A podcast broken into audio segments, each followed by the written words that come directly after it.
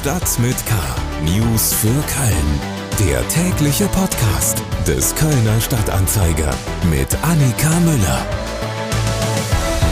Hallo zusammen. Schön, dass Sie mit mir und mit Stadt mit K in die neue Woche starten.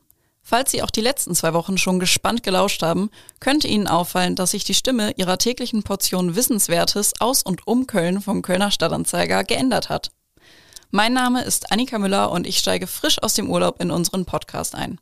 Bevor es losgeht, noch ein bisschen Reklame. Dieser Podcast wird produziert mit freundlicher Unterstützung von NetCologne. Seit mittlerweile über 20 Jahren treibt NetCologne den wichtigen Ausbau der Glasfaserinfrastruktur hier in Köln und der Region weiter voran. Vielen Dank an NetCologne. Heute in Stadt mit K. Mobile Impfaktionen an Schulen starten. Und BioNTech-Gründer Ugo Jahin spricht über seine Kindheit in Köln. Zuvor aber erst weitere Meldungen in unserem Nachrichtenüberblick. Schlagzeilen. Am Montagmittag sollen in einer Molkerei von Friesland Campina in der Geldernstraße Ameisensäure und Natronsäure in einem unterirdischen Tank miteinander vermischt worden sein.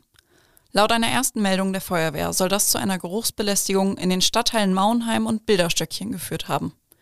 Die Fabrik wurde geräumt, verletzt wurde niemand. Die Meldung über den Austritt starker Gerüche bestätigte sich vor Ort nicht. Spezialkräfte der Feuerwehr prüften, ob es eine chemische Reaktion gegeben hat.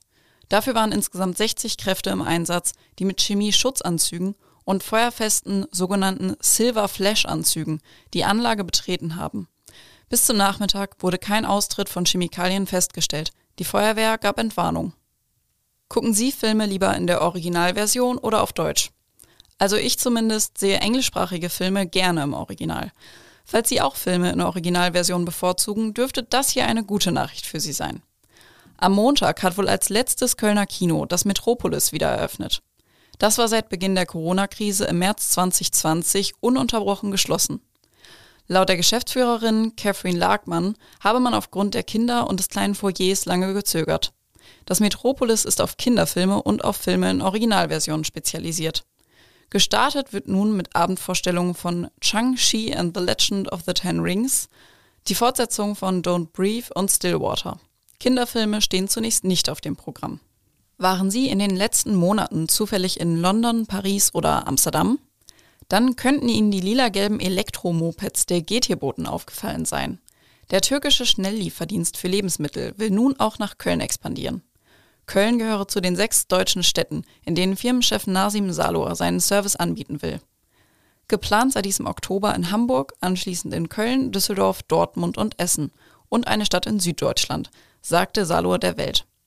Das von Salor 2015 in Istanbul gegründete Unternehmen ist bisher in Deutschland zwar noch kaum bekannt, gilt mit einem Unternehmenswert von umgerechnet 6,8 Milliarden Euro, aber als das wertvollste Startup der Türkei. Soweit unser Nachrichtenüberblick. Hintergründe und Einordnungen zu weiteren Themen jetzt in unserem Gesprächsblock. Köln. Mal eben beim FC Köln am Dom oder vor dem Feiern im Quartier Lateng die Dosis Impfstoff gegen das Coronavirus abholen? Seit dem 3. Mai gibt es in Köln die mobilen Impfaktionen. Nachdem die STIKO Mitte August die allgemeine Impfempfehlung auch für 12- bis 17-Jährige ausgesprochen hat, starten am Montag auch die mobilen Impfaktionen an weiterführenden Schulen in Köln. KSTA-Redakteurin Alexandra Ringendahl hat am Montagmorgen eine der fünf Schulen besucht, die am Pilotversuch der Stadt teilnehmen. Hallo Alexandra. Ja, hallo Annika. Wie wurde die Aktion am Dreikönigsgymnasium in Bilderstöckchen denn angenommen? Ja, man kann sagen, dass also sowohl Schulleitung als auch Elternvertretung, die auch vor Ort war, an diesem ersten Impftag sehr zufrieden war mit der Resonanz. Es hatten sich jetzt spontan eben 50 Schülerinnen und Schüler gefunden, die mitgemacht haben. Und das waren immerhin 10 Prozent aller impffähigen Schülerinnen und Schüler an der Schule. Und äh, es kam, kommt hinzu, dass sich sehr, sehr viele, gerade Oberstufenschüler der Schule auch schon im Impfzentrum haben impfen lassen, sodass äh, die Schulleitung nach Schätzungen davon ausgeht, dass die Hälfte aller Oberstufenschüler schon jetzt dort geimpft sind. Das klingt ja schon mal sehr vielversprechend. Du hast vor Ort auch mit den Schülerinnen und Schülern gesprochen. Was ähm, sagen die denn über die Impfung und diese Aktion? Ja, man muss sagen, dass die allermeisten, die sich dann da angestellt haben, hinterher sehr erleichtert waren. Und man hat immer wieder die gleichen Motive gehört, warum die Schülerinnen und Schüler gekommen sind. Also zum Beispiel hat der 17-jährige Kolja mir gesagt, das Allerwichtigste wäre einfach jetzt nach diesen anderthalb Jahren den Schulalltag abzusichern. Also nicht durch Quarantäne noch mehr Unterricht zu verpassen, gerade äh, für die Schülerinnen und Schüler, die jetzt wie er, also wie Kolja, aufs Abitur zugehen. Man hat aber auch immer wieder sehr ähm, idealistische Motive auch gehört, zu sagen, ja, wir sind damit verantwortlich, schnell zu handeln und auch mitzuhelfen, dass keine äh, Mutationen entstehen und wir dadurch dann vielleicht noch wieder weiter zurückgeworfen werden in der Pandem Pandemiebekämpfung. Und natürlich sehr wichtiges Argument für die, gerade für die Jugendlichen, dass sie ihr Sozialleben aufrechterhalten können, auch dann, wenn im Herbst äh, die Zahlen wahrscheinlich wieder hochgehen und dann auch weitere Beschränkungen für Ungeimpfte im Raum stehen. Und ähm, hinzu kam für viele, dass sie äh, es super fanden, sich jetzt in vertrauter Atmosphäre und oft eben auch gemeinsam mit Freundinnen oder Freundinnen dazu entschließen zu können. Ähm, jetzt ist das ja nur ein Pilotversuch, ähm, aber der startete ja doch scheinbar schon recht gut. Ähm, Gibt es denn schon Planungen, wie es mit dem Projekt weitergehen soll? Ja, also zunächst soll natürlich dieser Pilot ausgewertet werden, aber schon jetzt ist eigentlich klar, dass da eine Ausweitung ansteht. Es gibt bereits jetzt sechs weitere Schulen, die mit den Vorbereitungen in den Startlöchern stehen und es könnten perspektivisch äh, durchaus auch noch sehr viel mehr werden. Wenn allerdings auch viele Schulen, davon hängt es ab, bereit sind, sich auf diesen zusätzlichen Aufwand einzulassen, den das natürlich ehrlicherweise auch bedeutet. KSTA-Redakteurin Alexandra Ringdahl zu den mobilen Impfaktionen an weiterführenden Schulen. Mehr Informationen dazu sowie zum aktuellen Stand der Impfungen von Jugendlichen finden Sie online auf ksta.de. In eigener Sache. Die BioNTech-Gründer Ugo Jahin und Özlem Türeci werden gleich doppelt von der Stadt Köln geehrt. Laut Informationen des Kölner Stadtanzeiger empfängt Oberbürgermeisterin Henriette Reker die beiden am Freitag im Rathaus, wo sie sich in das Goldene Buch der Stadt eintragen.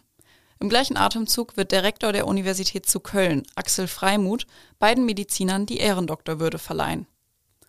Ugo Jahin war kürzlich auch in unserem Podcast Economy mit K mit Martin Dovideit und Chefredakteur Carsten Fiedler zu Gast. Dabei hat er über die vierte Welle und die Delta-Variante gesprochen, sowie erklärt, wie der Durchbruch beim Corona-Impfstoff gelingen konnte. Außerdem hat er auch von seiner Kindheit in Köln erzählt. Hören wir doch einfach mal rein. Ich hatte eine sehr schöne Kindheit hier in Köln. Äh, ich bin in Köln-Niel aufgewachsen äh, und ähm, das war damals eine Arbeitergegend.